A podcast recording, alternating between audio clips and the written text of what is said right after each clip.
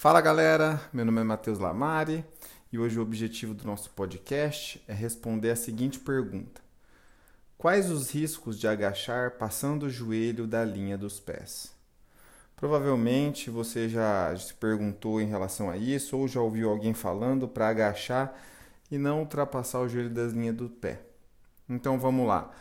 A resposta é: não existe risco contanto que o centro de carga, o centro de gravidade, esteja no meio dos pés e os quadris para trás. Ficou confuso? Então vamos lá, vamos explicar detalhadamente para ficar mais claro. Vamos discutir então o mito de que o agachar profundo é perigoso para os joelhos. Até porque muitos ainda acreditam que os joelhos nunca devem passar dos dedos dos pés no momento do agachamento. Depois de analisar o que realmente acontece na articulação do joelho, os estudos já são capazes de desmascarar esse equívoco. Atletas saudáveis podem realizar o agachamento em profundidade total sem se preocupar em machucar os joelhos, mediante métodos de treinamentos adequados. Todos devemos nos sentir à vontade para agachar sem medo, desde que a técnica correta seja usada e trabalhando com o controle de cargas corretamente, que é um volume adequado, uma intensidade adequada, pesos e repetições adequadas. Então, assim, ninguém sabe ao certo onde isso começou, onde esse mito começou, né? No entanto, tornou-se um dos pilares do mundo fitness e médico de hoje. É, no entanto, que é realmente perigoso assim? Para levantar a maior quantidade de peso durante um agachamento, um levantador de peso deve pegar a barra em uma posição de agachamento profundo. Para permanecer na posição vertical, com a barra presa ao peito, os joelhos de muitos levantadores passam dos dedos dos pés. Então vamos lá. Esses levantadores de peso estão colocando seus joelhos em perigo sempre que levantam a barra? Vamos falar assim. Vamos pensar nos joelhos ultrapassando a linha dos pés. Uma sugestão para limitar os joelhos a passarem dos dedos dos pés durante o agachamento é, na verdade, nada mais que uma solução rápida para um problema ainda mais profundo. Em retrospectiva, os autores da sugestão eram provavelmente treinadores de força ou fisioterapeutas bem intencionados. Quando um indivíduo agacha de maneira errada, geralmente os tornozelos se movem primeiro. À medida que os tornozelos se movem, os joelhos dobram para frente.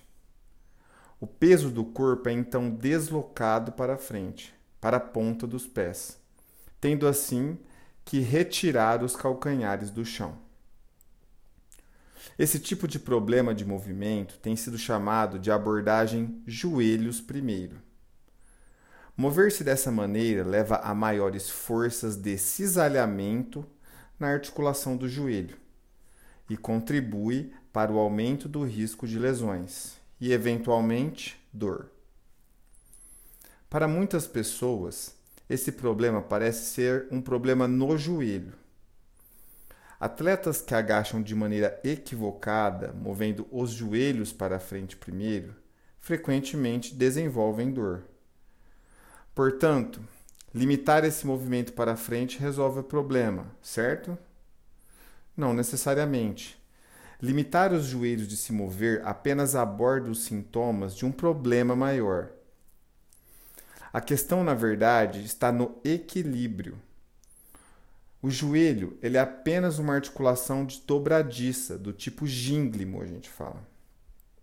Ele só avançará com base no que acontece no tornozelo e no quadril.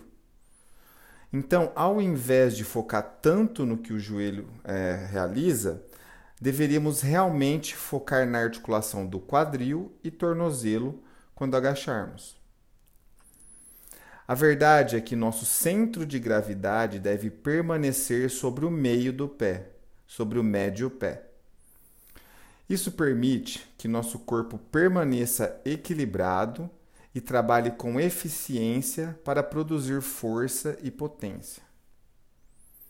Durante um agachamento com peso corporal, nosso centro de gravidade está localizado ao redor do nosso umbigo. Quando agacharmos com pesos, a barra agora se torna nosso centro de gravidade. A eficiência do nosso movimento é ditada pela forma como podemos manter esse peso no nosso meio do pé ou no nosso médio pé. Quando os joelhos dobram para frente, no início do agachamento, o centro de gravidade do atleta é deslocado para frente, na ponta dos pés. Portanto, a sugestão para limitar os joelhos de avançar é realmente corrigir um problema de mudança no centro de gravidade. Tem pouco a ver com a articulação do joelho e mais a garantir que o atleta fique equilibrado. Falando então do movimento correto. Então, como podemos corrigir o movimento precoce dos tornozelos? A sugestão de sentar ou empurrar os quadris para trás permite que o atleta se mova primeiro nos quadris, em vez dos tornozelos, durante a descida no agachamento. Então, é um, uma readequação, né? a gente tem que reaprender o movimento do agachamento, e isso acontece com treinamento cortical, treinamento neuromuscular. Isso envolve muito do famoso core. De forma simplificada, o core é o conjunto dos músculos abdominais na região que engloba a lombar, pelve e quadril. Essa musculatura circunda nosso centro de gravidade e também é responsável pela sustentação e estabilização de todos os movimentos corporais, praticamente. Isso também limita o movimento precoce dos joelhos para frente. O core ajuda na sustentação do centro de gravidade no meio dos nossos pés. No entanto, a sugestão para limitar os joelhos de avançar apenas funciona a um ponto. Para alcançar a profundidade total do agachamento, chega um momento em que os joelhos devem eventualmente avançar. Quanto mais agachados, mais nossos joelhos terão que avançar, a fim de permanecerem equilibrados. Este conceito pode ser difícil de entender para muitos na comunidade médica Vamos então explicar isso melhor. Para alcançar a profundidade total do agachamento, os quadris devem ser puxados para baixo e para trás. Isso nos permite manter o equilíbrio e manter o peito ereto e, consequentemente, nossa lordose fisiológica lombar. Como o joelho é uma articulação de dobradiça, que se move com base no que acontece no quadril e no joelho, ele será forçado a avançar nesse momento. É normal que os atletas movam os joelhos para frente, ultrapassando os dedos dos pés. Tudo se resume à distribuição de peso e à capacidade de manter o nosso centro de gravidade no médio pé. Portanto, muito importante agora, deveríamos nos preocupar com quando, é, em quando os joelhos vão para frente e não se eles vão muito para frente. Falando um pouco do agachamento com barras. Esses movimentos com barras se assemelham às posições que um atleta usará durante os levantamentos de competição. Vamos pegar, por exemplo, os snatches ou clean and jerk, ou aqui no Brasil chamados de arranco e arremesso. Esses levantamentos requerem uma abordagem mais equilibrada entre os quadris, joelhos e tornozelos, a fim de manter o tronco na posição vertical. Os atletas devem descer o mais fundo possível para levantar efetivamente pesos consideráveis. Ao permitir que os joelhos se movam para frente, o levantador de peso pode descer para um agachamento mais profundo e subir sem cair para frente. Embora tenha demonstrado, tenha demonstrado que as forças de cisalhamento aumentam na posição de agachamento profundo com os joelhos para frente, o corpo pode lidar com elas adequadamente, sem riscos de lesões. Se feito corretamente, com uma abordagem de primeiro quadril, os joelhos passando pelos dedos dos pés não são apenas seguros, mas necessários. Concluindo então, na próxima, vez, na próxima vez que você assistir alguém agachado, concentre-se em qual articulação se move primeiro. Um agachamento inapropriado se moverá primeiro com os joelhos. Por outro lado, um atleta que se move com uma boa técnica se move primeiro com os quadris. A ciência mostrou que os joelhos de atletas saudáveis são relativamente seguros na amplitude máxima de um agachamento, desde que haja controle de cargas e uma boa técnica. Os joelhos podem e devem passar pelos dedos dos pés no, no fundo de um agachamento. Isso permite que os quadris caiam completamente.